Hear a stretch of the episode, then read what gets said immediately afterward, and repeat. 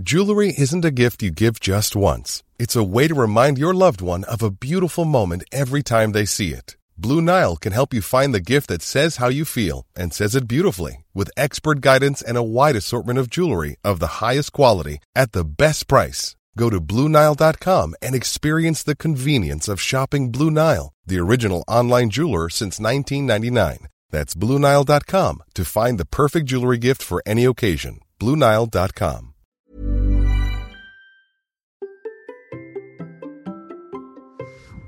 Vous n'arrivez pas à avancer Bonjour, bonjour, bonjour, bonjour, bonjour, c'est Bertrand, votre coach web. Bienvenue dans ce nouvel épisode de la vie créative, épisode 604. J'espère que vous allez bien, que vous avez la forme, la patate, l'énergie, que tout va bien pour vous et que vous avez des idées, que vous êtes prêts à les développer. Et peut-être, peut-être, parfois ça bloque. Ben, vous savez que je suis là pour vous aider hein, avec mes conseils, mes astuces, euh, mes, ma façon de voir les choses et puis aussi certains outils, puis aussi certaines formations. C'est ce que je vais euh, vous proposer à la fin de cet épisode avec mon kit de secours. Mais avant, mais avant, je dois vous dire que j'ai constaté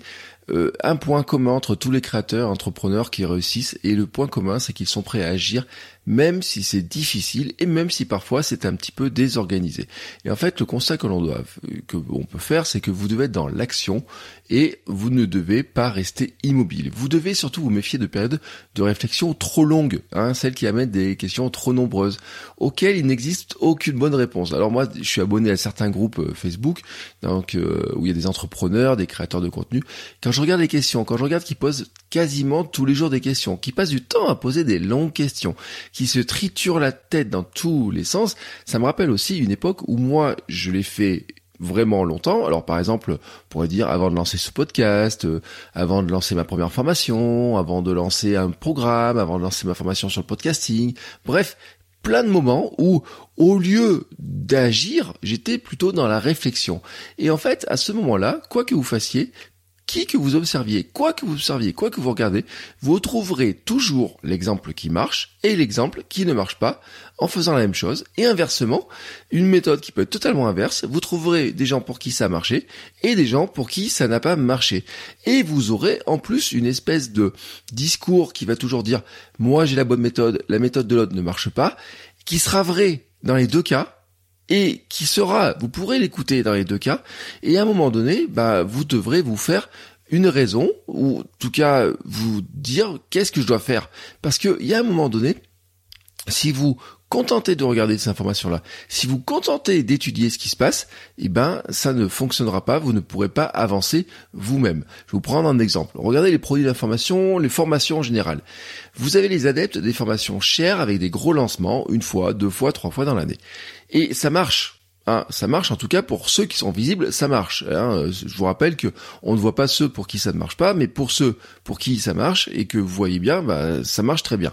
Et puis vous êtes adeptes des petits produits, hein, de lancer une formation tous les 15 jours par exemple, ou une formation tous les mois, euh, selon le prix. Et pour qui ça marche aussi. Là aussi je vous rappelle, hein, ça marche pour certains, ça marche pas pour tous. En tout cas on voit ceux pour qui ça marche.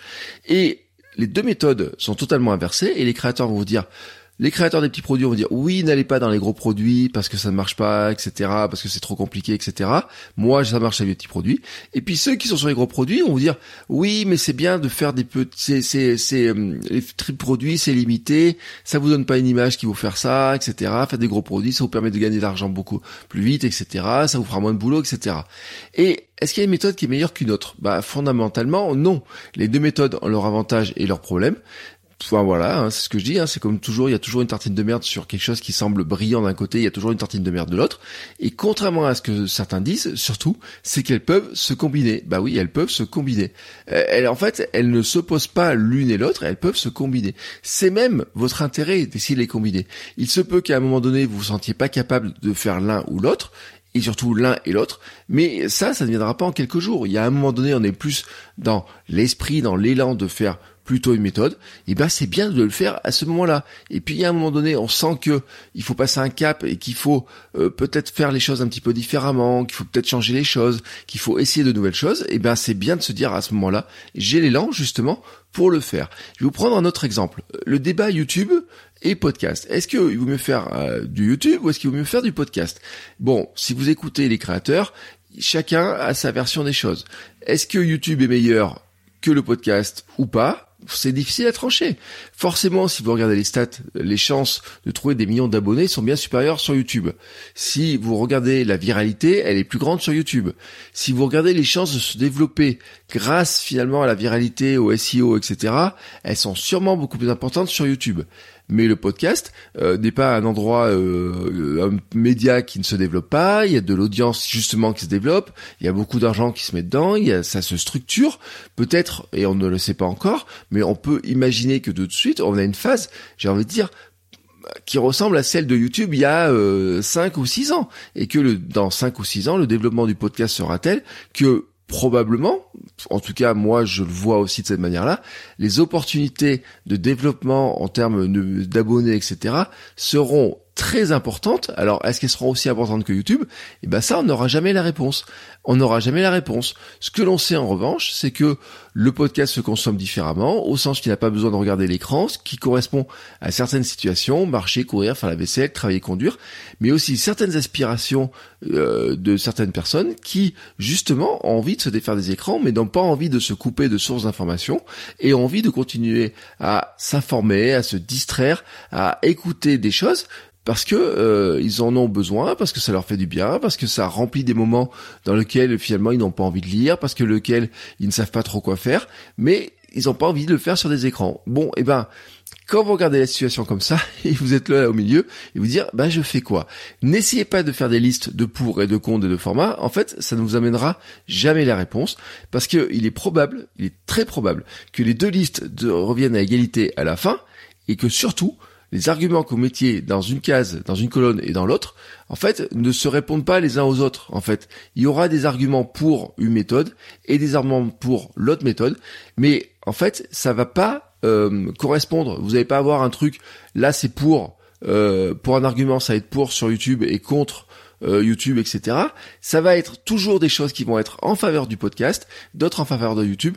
Et finalement, quand vous allez regarder les choses, eh ben vous saurez pas choisir. Vous pourrez passer énormément de temps à chercher à vous poser la question et vous allez pouvoir ajouter tout ce que vous voulez dedans. Est-ce qu'il faut faire du blog, pas du blog? Est-ce qu'il faut faire de l'Instagram, pas de l'Instagram? Est-ce qu'il faut aller sur TikTok ou pas? Tout vous pouvez regarder tout. À chaque fois, vous allez vous retrouver en fait avec une euh, des colonnes qui vont avoir des avantages, des problèmes, mais jamais la vraie réponse. En fait, la seule vraie réponse, elle est dans l'essai.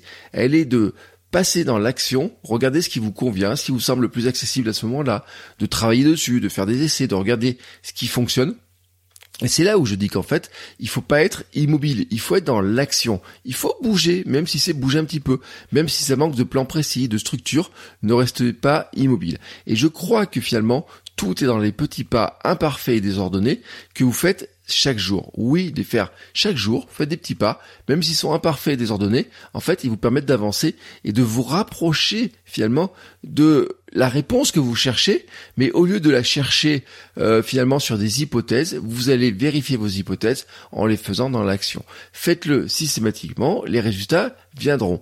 Et si vous ressentez de la difficulté à créer régulièrement, euh, aussi régulièrement que vous voulez, si votre concept de l'imposteur vous ronge, si vous manquez d'idées, si vous ne savez pas comment déployer vos idées, vous avez concocté mon kit de secours, avec notamment dedans, il y a un petit générateur de plans. Si vous êtes bloqué, vous ouvrez le fichier, vous obtenez un petit plan au hasard qui vous donne même le plan de départ, l'idée, quelles sont les structures à suivre, la conclusion, et puis derrière vous mettez un appel à l'action, et puis vous avez un contenu qui est rapide à développer, hein, parce que au lieu de vous poser plein de questions sur est-ce que je vais prendre telle idée, comment je peux développer, quel est le plan, etc.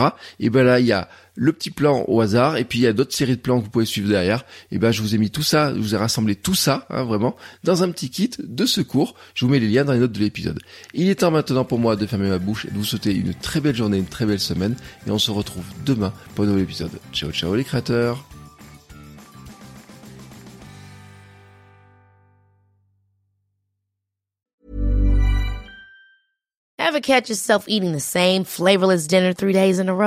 Dreaming of something better? Well, HelloFresh is your guilt-free dream come true, baby. It's me, Gigi Palmer. Let's wake up those taste buds with hot, juicy pecan-crusted chicken or garlic butter shrimp scampi. Mm. Hello Fresh. Stop dreaming of all the delicious possibilities and dig in at HelloFresh.com. Let's get this dinner party started.